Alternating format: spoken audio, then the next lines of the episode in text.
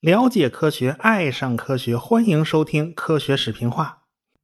一上来先告诉大家一个消息，我们科学声音的旭东老师啊，很快就要推出他的第一部视频作品了，名字就叫《原样思维》。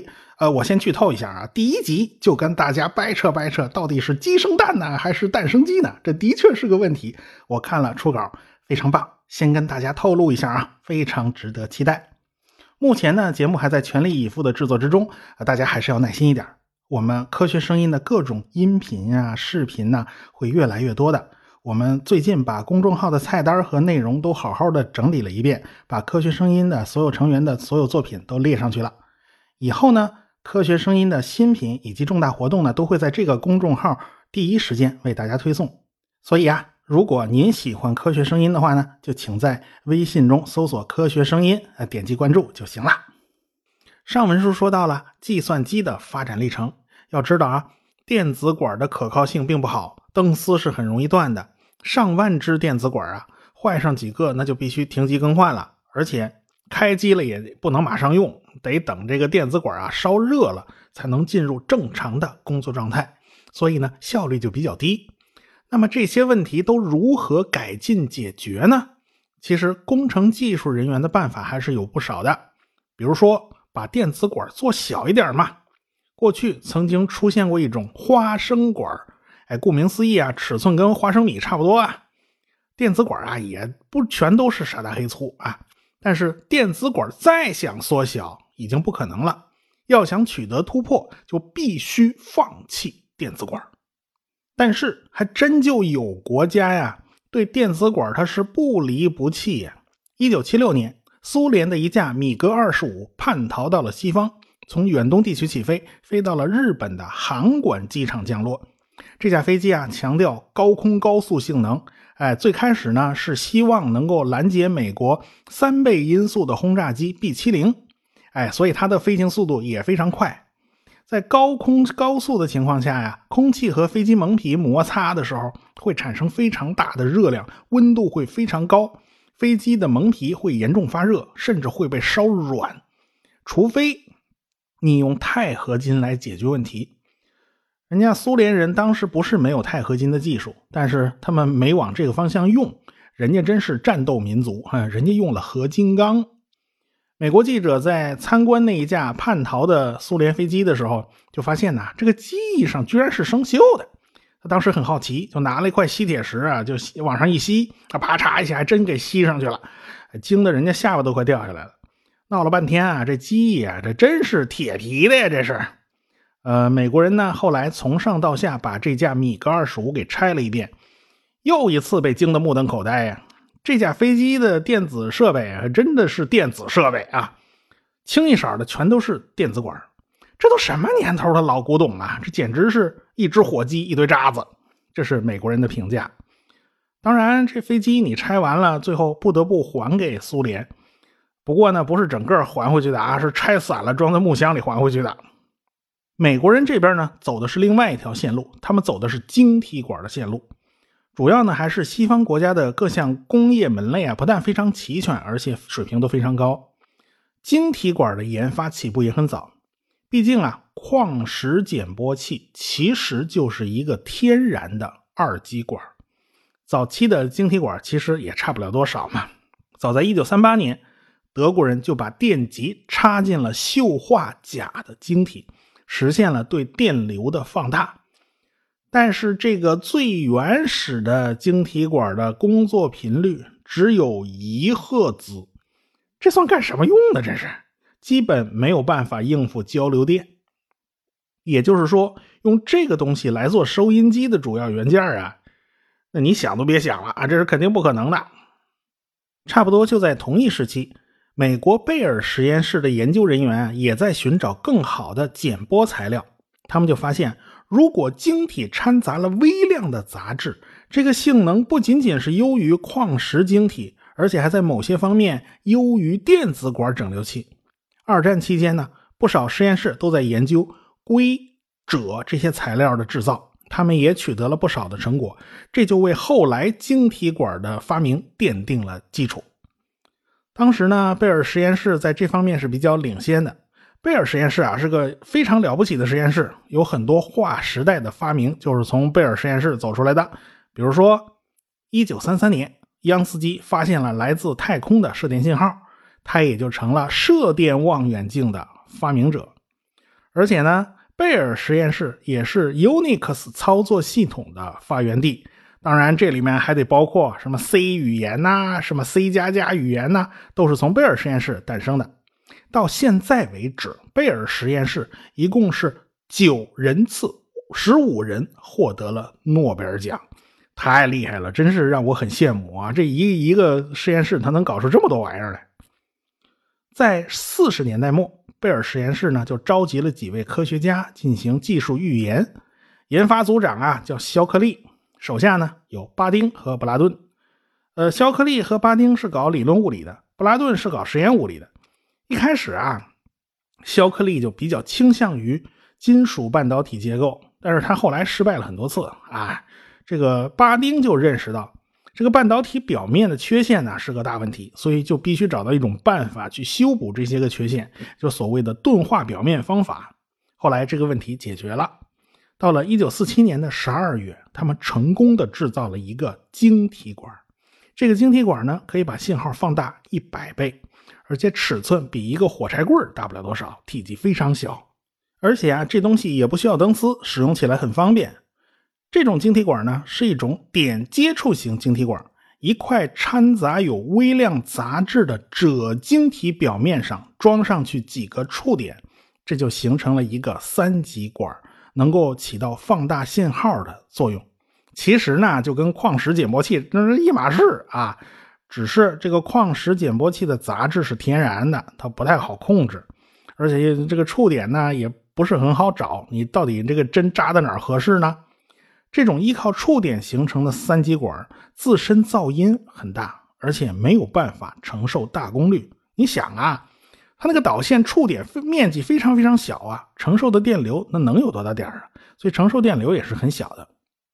所以一个月以后，肖克利发明了一种三明治结构的三极管。呃，当然你要愿意，你也可以叫它肉夹馍结构啊，这都行啊。这中间是一层 P 型半导体，两边是 N 型半导体。只要在中间加上微弱的电流，就可以控制总电流跟着变大变小。所以也就起到了放大信号的作用。那么这个晶体管的原理到底是什么呢？其实是非常复杂的，我们只能粗略的打个比方来说吧。硅元素和锗元素最外层电子都是四个。假如我们把磷元素作为杂质掺进去，哎，单个的磷的原子掺和在一堆硅原子或者锗原子里边。那磷元素的最外层是五个电子，在一大群的硅原子、锗原子的海洋之中，这儿冒出来一个鼓包，这儿多了一个电子，这就是所谓的 N 型半导体。反过来，我们在晶体之中掺杂一点硼元素，把它作为杂质掺进去，啊，这个硼元素最外层层啊只有三个电子，在一大片硅原子的海洋里面，这个电子都在乱窜呢，这儿明显出了一个坑，这就叫做空穴。也就是所谓的 P 型半导体，那么我们把 P 型半导体和 N 型半导体做在一起呢，就形成了一个 P-N 结。这个结构啊是具有单向导电性的。你你想啊，让一边多余的电子过去填坑啊，这填空穴，这当然没有问题。反过来行吗？反过来当然就不行了嘛。这就是单向导电性的由来。当然，我们还可以做成三明治结构、肉夹馍结构啊，就比如说。PNP 或者 NPN，哎，中间这个电极呢就起到了控制作用，相当于一个闸门，这就是三极管。三极管啊，也号称叫三条腿的魔术师，它的搭配组合简直是千变万化呀。我们说起来简单啊，其实这只是个通俗化的表达，这是个打比方。半导体啊，实际上是基于能带理论的，能带理论是基于量子力学的。成千上万的原子排列在一起呀，你不可能按照波函数去慢慢算的，这玩意儿太乱了。必须从整体上给出一个理论来计算，也就是能带理论。这个原子晶体啊，就好比一个森林啊，里边电子呢就像撒欢的孩子在到处流窜。你这种情形啊，你想想他就头大了。接触型的半导体呢，它没有实用价值，但是结晶型的半导体啊是可以大批量生产的，也就是所谓这个三明治型啊。这半导体呢就开始在电子行业内啊开枝散叶，进入了越来越多的领域。一九五六年，肖克利、巴丁、普拉顿就获得了诺贝尔物理学奖，这是贝尔实验室的第一个诺贝尔奖啊。下一个诺贝尔奖呢，就到一九七八年了。彭齐亚斯和威尔逊发现了宇宇宙的微波背景辐射，那家大天线呢，我还专门去拜访过。一九六九年呢，史密斯和威拉德共同发明了电耦合器件，他们就获得了二零零九年的诺贝尔物理学奖。说电耦合器件，可能大家都不知道是什么东西啊，但是英文缩写啊叫 CCD，这恐怕大家就知道了吧。正是因为这种东西被发明了，这个胶卷它也就被淘汰了，这个柯达公司呢也就不灵了，这都走了下坡路了。现在呢，每个人的手机里面都有一个感光成像器件，这个起迹起源呢就是 CCD。这项技术呢已经渗透到了我们的生活之中了。呃，当然了，在这些诺奖获得者之中呢，我得特别说一下这个巴丁，这个人呢极端低调。哪怕肖克利后来用行政权力来抢功劳啊，打压他，把他和那谁都开了，他也没什么怨言，也不过就是收拾收拾收拾行李，扛着包袱就离开了贝尔实验室。他呢是少有的拿了两次诺贝尔奖的人，而且还是在同一个领域内，一次呢是因为半导体，一次是因为超导体。超导体为什么在低温下会完全失去电阻呢？这个问题啊，爱因斯坦没能解决，著名的物理学段子手费曼他也没有能解决。当时这个现象呢，就被称为理论物理学的耻辱和绝望。但正是巴丁带着 Cooper 和施里佛三个人一起搞定了这个问题，而且呢，他还给了两位后辈留出了足够的空间。什么意思啊？就是各种公开露面的场合，你们俩去啊，我是我得不出来了。哎，他是从来不露面的，哪怕是推荐诺奖候选人呢，他也没把自己算上，他把这二位给推荐上去了。他总觉得我自己拿过一次了嘛，我又何必拿第二次呢？对吧？机会还是给别人的。但是这个诺奖委员会啊，哎，最后把奖给了他们仨，所以这算是对巴丁最高的奖励了。这事儿啊，真是太不容易了啊！扯远了，我们还是扯回来吧。书归正文啊，三极管被发明之初呢，价格很高，所以三极管呢一开始只是进入一些特殊领域，比如说助听器呀。哎，这个晶体管这么小啊，哎，这放助听器里面特别合适啊。你你别的你放个电子管进去，好像挺难的。后来呢，就是这一点点开始，民用领域就开始大规模应用晶体管了。呃，第一台晶体管收音机诞生于一九五四年。过去啊，收音机呢都是电子管的嘛，而且电子管越多，性能越好嘛。哎，现在呢都用晶体管了，什么二十二管八波段，哎呀，这简直太高大上了啊！在我国呢，半导体啊就几乎成了收音机的代名词。你说这我爸听半导体呢，其实听收音机呢，那不是听那晶体管啊。后来呢，什么用皮革做一套子呀，哎，把这收音机背在身上当随身听啊，或者是。手里拎着去晨晨练呐，拎拎收音机啊！你看老头老太太过去经常是这么做的。那那当年这玩意儿流行啊，这别提多帅了。哎，小巧一点的可以放到衣服口袋里头。那电子管收音机啊，你打算背身上啊？你不怕累死啊？你呢。当时的计算机也开始晶体管化了。晶体管的寿命是电子管的二十倍。晶体管是固体器件，可以耐受冲击，体积呢？比真空管小了几十倍，即便是和那个花生管相比啊，也要小个六七倍啊。假如是简单的收音机，那么这点优势好像也并不算太明显。毕竟呢，电子管的音质和音色都是强于当时的晶体管的。但是在计算机面前，那就不是这么回事了啊！计算机动辄就是上千个电子管，要全部替换成了晶体管，那个收益啊，那太显著了。而且呢，不仅仅是在计算机领域，在军事领域呢，晶体管也有优势。正因为晶体管体积小巧、耐冲击、耗电量低，因此就可以装到导弹上，作为引导头的核心部件。最开始、最开始的那种响尾蛇导弹呢，最早的版本只有七个电子管。我们可想而知啊，你这七个电子管够干什么用的呀？根本就没有办法做到对复杂信息信号的处理。使用晶体管呢，就可以把电子设备做得足够强大，而又没有多少体积。所以说呢，晶体管的出现是一场革命。原本没有办法电子化的东西，现在就有可能电子化了。所以电子设备就开始向方方面面普及，方方面面蔓延。我们翻回头再说这个肖克利啊，肖克利在一九五五年离开了贝尔实验室。他搬家呢，就回了老家圣克拉拉县的山景城，和母亲住在一起了。呃，就在这个旧金山湾区附近，离斯坦福大学呢也不算远。如今那儿最出名的公司是 Google 啊，Google 就在山景城。肖克利呢，就利用他自己的名气，创建了自己的公司，就招了一大群年轻才俊的，一个个都不满三十岁，而且思想活跃。哎，这更重要的是，这帮孩子他斗志昂扬啊。有的是拿了两个博士学位的学霸，也有来自大公司的工程师，还有是名牌大学的研究员和教授啊！你都混到教授了，哎，他是那那些都不要了啊！这个他们加入肖克利半导体公司呢，根本就没考虑过什么工作环境啊、什么条件呢、待遇啊，那他们来干嘛呢？情怀呀，这一切都是为了情怀呀！哎，那时候半导体事业大发展呢，是为了能够实现理想和抱负。他们呢，也注定是会改变这个世界的。不过这帮年轻人很快就不行了，哎，很快就发现呢，这个老板肖克利是个不错的科学家，但是他肯定不是个很好的企业家。他脾气特别坏，脾气特暴躁，而且管理上是一塌糊涂。哎，其实呢，这个人无完人，这也好理解啊，这并不是什么致命缺陷。完全是可以通过团队合作啊来弥补的，但是肖克利最大的也是最致命的一个缺陷，就是他不认为自己有缺陷，他甚至他疑神疑鬼啊，他到什么程度啊？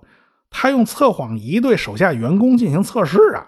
这帮子年轻人啊，这帮子都是心高气傲的家伙，你谁吃你这一套啊？你这这你还让不让人过了？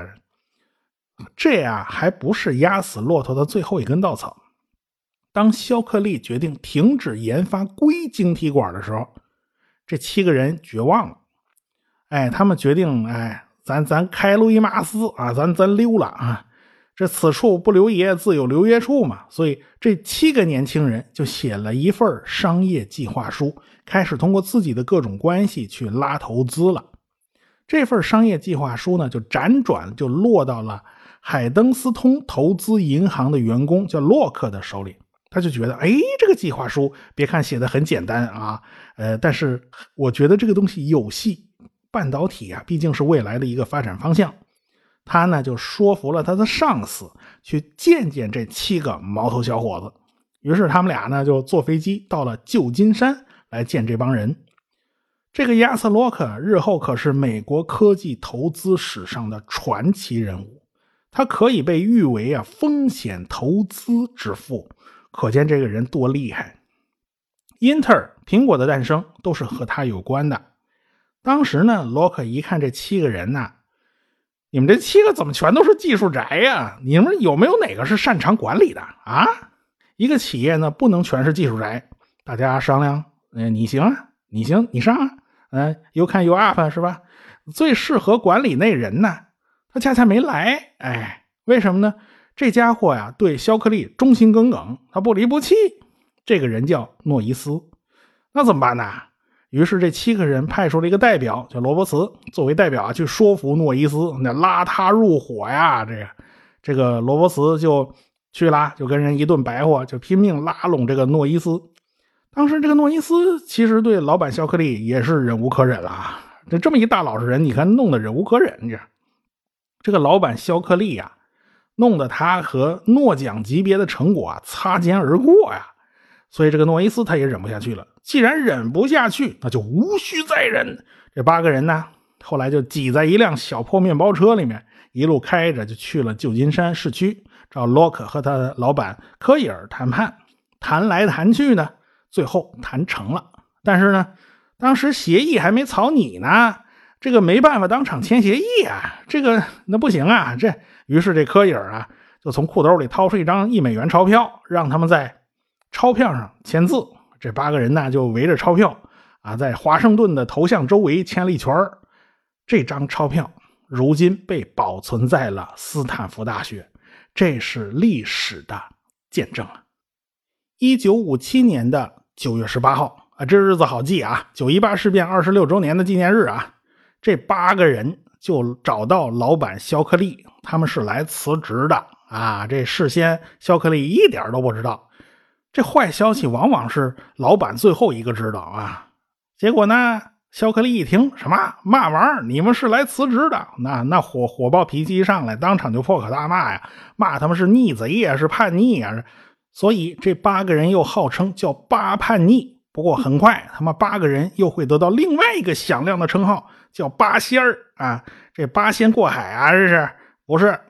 这是八个人呢，找到了仙童集团，他们组建的这个公司是作为仙童集团的下属公司，叫做仙童半导体公司。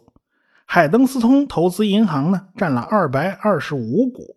那八个人呢，每人一百股，剩下的三百股呢，就留给了日后的管理层。所以呢，他们就得了一个新的外号，叫八仙童。当然了，我们中国人直接就叫八仙算了啊。他们公司离开肖克利的公司不算远，旁边呢不远处还有一家创建于车库里的著名的公司，啊，不是苹果啊，苹果那时候还没没有呢，是惠普公司。惠普公司也是一九三九年创建于车库的。所以呢，大家看到这儿也就明白这个模式了吧？肖克利的公司作为一颗种子种下去，他自己没开花结果，他自己嘛没落着啊，在旁边开花结果了。别忘了哦，公司企业的人员流动是很频繁的，他们的手下会不断的跳槽的，他们的手下也会不断的去创业的，而且呢，选址啊，那公司那地方啊，基本上也就在圣克拉拉山谷之中啊，就如同分裂的细胞一样，就在周围不断的增值。假以时日。此地必定会成为世界半导体工业的大本营啊！就在一九五七年，又出了一件大事对美国人刺激很大呀，太刺激了！那就是苏联人发射了第一颗人造卫星，美国人被刺激的不行啊！哎呀，他们决定奋起直追啊！看来他们的火箭技术是落后于苏联的，运载能力差人家一截儿。所以呢，美国人怎么办呢？就得拼命减轻重量，再用大灯泡、电子管，那肯定是不灵的嘛。于是，在军事项目的刺激下，美国的晶体管就有了巨大的进步。可以说，在这些刺激之下，那是迅速就白菜化了。这个到处都有晶体管啊。当时很多晶体管都是用锗作为主要的材料，当时呢还没有办法提炼高纯度的硅，所以在当时。锗的优势要比硅要大，苏联就走了这条路。但是在温度急剧变化的环境之下呢，锗晶体管的表现呢不算好，所以苏联在人造卫星上，在战斗机上还是选用了电子管。美国人在第一颗人造卫星上使用的是锗晶体管，苏联人假如也要用晶体管的话，进度它是来不及的，因此呢，他们就果断的使用了电子管。他们的电子管是经过改良的，性能已经非常优异了。所以苏联的卫星是领先了美国四个月升上了太空。如果说他们费劲巴拉的先把晶体管研制出来，再再怎么样的话，可能就超不了这四个月的时间差了。但是啊，苏联从此就走上了岔道啊，他就点歪了科技树啊，就和西方国家这个路径啊就渐行渐远。大家也就明白啊，为什么米格二十五飞机上用的还都是电子管？其实这不怪苏联人，苏联人发展晶体管呢，尽管比欧美啊这是慢了半拍，但是发展过程之中呢，欧美国家碰到的那些问题，那苏联它其实它也会碰到。他们就觉得呀，这个锗比硅好用，特别是锗晶体管的高频性能会很好，特别适合呢国防工业呀、尖端电子设备啊。但是当时的人呢，就是都没有办法想象。这个硅元素会实现逆袭，其实美国人自己也没有想到，这种不起眼的、遍地沙子里边都有的这种元素啊，居然会如此之强大。那么，硅是如何实现逆袭的呢？我们下次再说。科学声音。